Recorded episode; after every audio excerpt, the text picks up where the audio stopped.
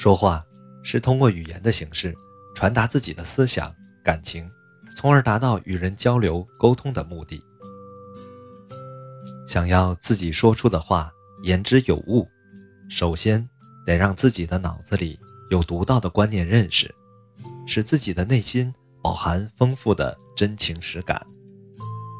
倘若自己不学无术，脑子里没有对具体事物的真知灼见，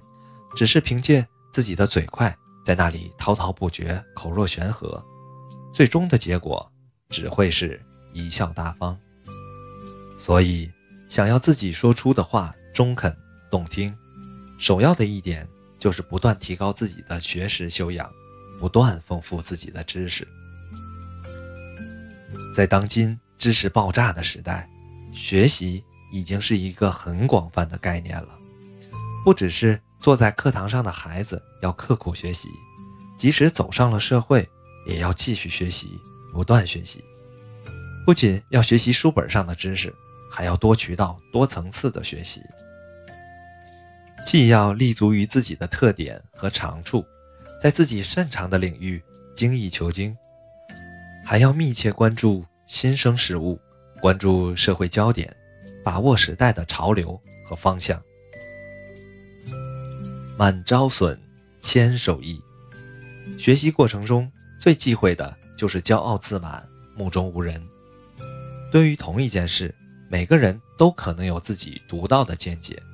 不能因为别人的观点与自己相左，就觉得别人的观点是错的，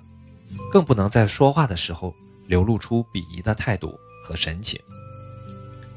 要不断提高自己的学识修养，开阔自己的视野，并保持平和的心态。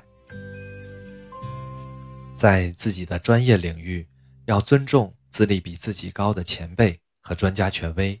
但又不迷信前辈和专家权威。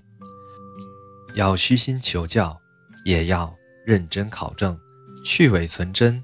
取其精要。学习的途径和方法。不一而足，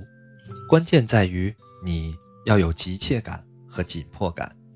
要把工作、生活和学习紧密结合起来，要事事用心，处处留意，